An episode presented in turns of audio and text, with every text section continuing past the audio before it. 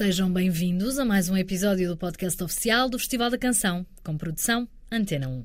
Este é o último do mês de fevereiro, o que significa que quando voltarmos a falar já vamos estar na carruagem do festival. A pouco mais de uma semana da primeira semifinal, a equipa que o produz está a todo vapor a ultimar preparativos e detalhes. Mesmo assim, consegui tirar bilhete e sentá-los em estúdio para conversar com eles. Lançámos o apelo nas histórias do Festival da Canção e a locomotiva de fãs pronunciou-se. Dois dos maquinistas deste espetáculo, Carla Bugalho e Gonçalo Madail, esclarecem a primeira questão. Com quanto tempo de antecedência se começa a preparar o Festival da Canção? Assim que acaba o festival, nós temos logo que nos dedicar à Eurovisão, porque temos muito pouco tempo depois também para preparar a nossa própria participação na Eurovisão. Mas assim que acaba essa participação na Eurovisão, dedicamos-nos logo ao festival do ano seguinte. Uh, não é que já não tenhamos algumas ideias, neste momento já para o ano, mas essencialmente começamos a trabalhar depois da Eurovisão. Outra dúvida dos fãs é como é o processo de criação de ideias para o Festival da Canção. É uma mistura, isto é um grupo de trabalho relativamente pequeno, o núcleo duro é pequeno, de forma a encerrar aqui uma consistência em todas as ideias. Uh, e há uma mistura, uh, alguns erros cometidos uh, e pequenos desejos que temos, de, de, de, até de alguns pequenos problemas que temos vindo a arrastar ao longo dos últimos anos, que tentamos melhorar sempre no ano seguinte.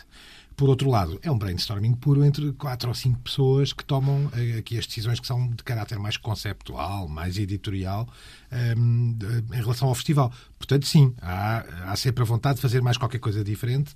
Há algumas, como é uma lista grande, normalmente se conseguirmos ficar aqui por um terço dessa lista para a edição de cada ano, já é uma enorme vitória. Portanto, temos sempre várias coisas. Temos algumas, eu diria, já para daqui a cinco anos quase.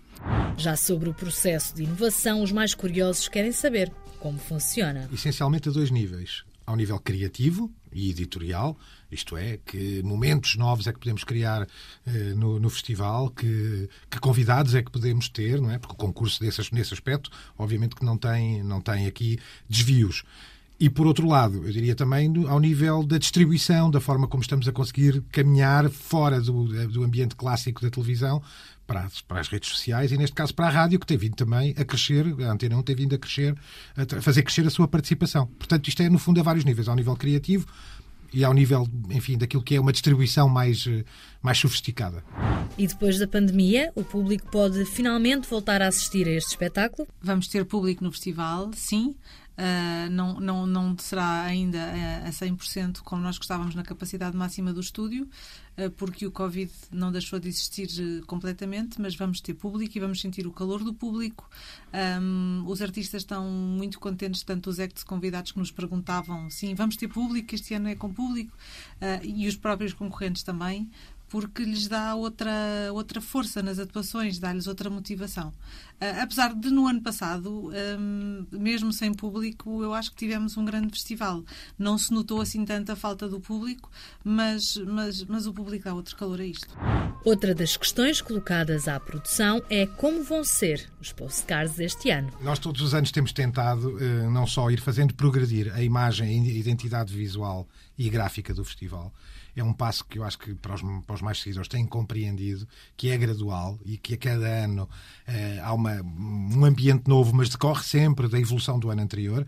Este ano, eh, eu acho também por um bocadinho assim como uma espécie de grito do Ipiranga pós-pandémico, ou quase pós-pandémico, decidimos eh, rasgar um pouco mais com as vestes e com, e com, as, e com, as, enfim, com as amarras que trazíamos dos anos anteriores, uhum. muito boas, aliás, mas, mas era, um, era um momento de fazer algo diferente. E, portanto, eu diria que este ano ele é mais, como já se percebeu, mais orgânico, mais ligado à, àquilo que, que são as ferramentas dos artistas, os cartazes de rua, aquilo que, no fundo, é uma comunicação física que é tradicional e que nesta pandemia desapareceu porque não havia pessoas nas ruas e, portanto, não havia como as colocar. Daí, eh, para aquilo que as pessoas já viram, não é? E que já está aí nas redes e já está a ser distribuído.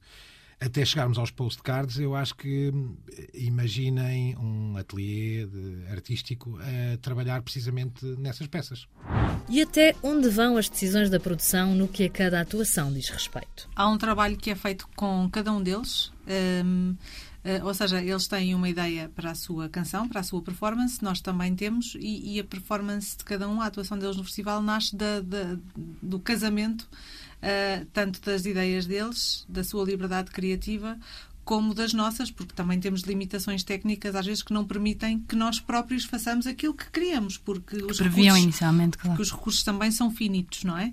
Não, não temos à nossa disposição tudo aquilo que gostaríamos de ter, infelizmente, mas uh, dentro do que temos e dentro das ideias de cada um, conciliamos aquilo que de melhor uh, sai daí percebes? Ou seja, uh, trabalhamos com eles, eles estão muito próximos de nós sempre, desde o primeiro momento.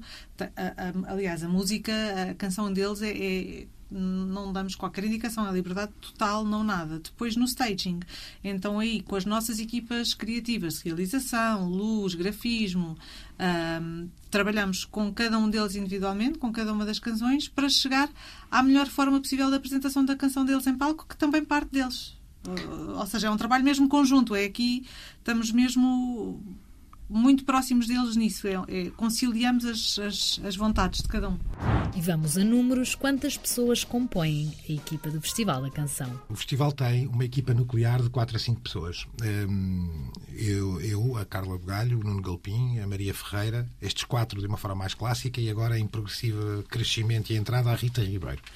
Mas tem, muito para lá disso, hum, muita gente, como é o caso por exemplo, do Filipe Ligeiro e de tu própria. Uh, e, e, além disso, uh, depois daquilo que é a vertente da produção, e aí entramos, obviamente, numa família bastante grande, mas que eu diria, deixaria à cabeça parte da produção técnica, uh, a realização, o realizador, o light designer, o, o, criativo gráfico que, que, precisamente trabalha estes ambientes para cada, para cada atuação, que compõe assim uma espécie de segundo, segundo núcleo duro, que eu diria que devem ser aí umas 12 pessoas, por aí, Carla, não é? Pronto, 10, 12 pessoas, que tomam o segundo nível de decisões, digamos assim. Este, este primeiro grupo conceptualiza tudo, toma todas as decisões de conceito necessárias. Este segundo grupo já são o grupo de líderes que vão aplicar isto na prática, não é? Pronto, digamos que é um concílio dos líderes, não é? Depois cada um por si, como deves imaginar, tem dezenas de pessoas a trabalhar Obviamente. para si. Portanto, o festival junta, eu não sei, numa noite de produção do festival estão aqui, se calhar, 100 profissionais à vontade, ou mais até.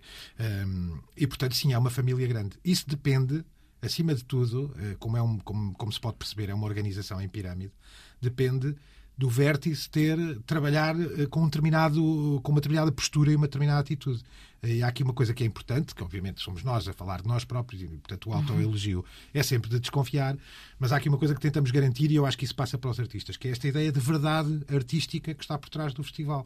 De facto nós não, não, temos, não fazemos uma única consideração de caráter artístico a nenhuma das canções que nos é entregue, apenas que cumpram as regras, não é? obviamente as regras formais, a duração da canção, a forma como as pistas, o regulamento, o, ficheiro da canção é entregue e nada mais. E, portanto, para já, logo aí, há logo uma, uma ideia de verdade artística importante. Depois há isto que a Carla diz e que, que me parece aqui quase uh, é uma raridade na, na televisão, que é os artistas participantes poderem intervir e participar no processo de criação do seu próprio ato, isto é, da luz, do, do, do decor, dos vídeos e dos grafismos, eh, e, e, portanto, naturalmente isso torna ainda mais verdadeira o momento e a, e a atuação deles perante o país, um, e além disso é coisa rara, como devem imaginar.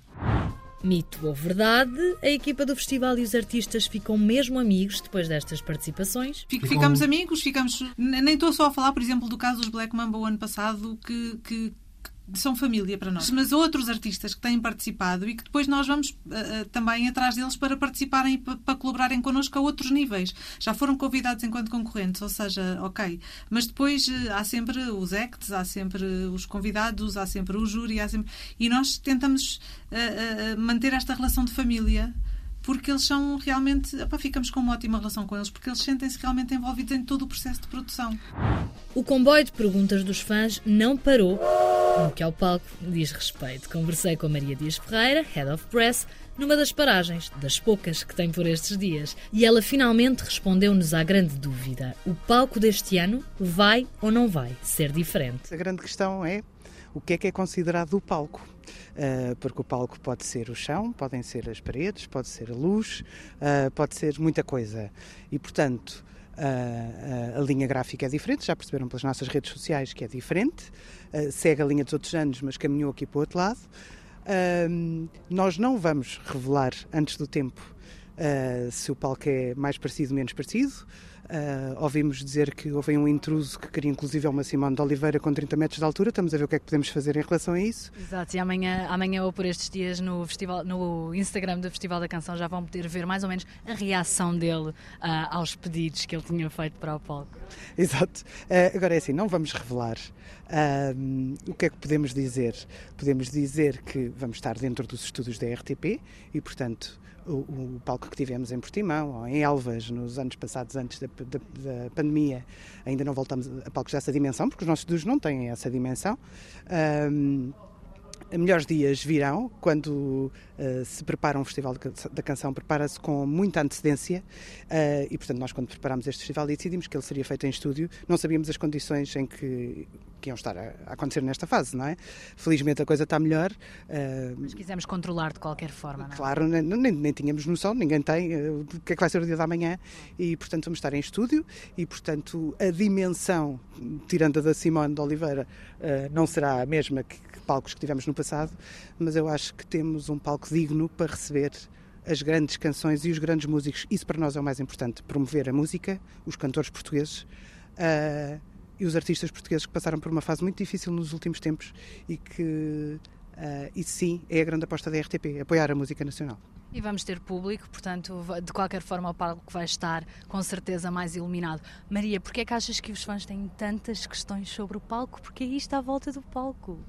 Eh, não sei, mas quando a RTP tiver a contratar para carpintaria, posso dar umas dicas a algum dos nossos fãs que seguem a página do festival. Fazemos outro apelo na história. Exato. Uh, não sei, não sei, eu acho que, claro que a questão estética conta muito hoje em dia, numa apresentação. de qualquer forma, se tivéssemos que listar uma, uma lista de prioridades, Uh, se tivéssemos dinheiro infinito, isto era espetacular, e tempo infinito para trabalhar, e equipa infinita, era tudo incrível. Um, temos o que temos e, e fazemos milagres com o que temos. Uh, a nossa prioridade é de facto a música e as canções.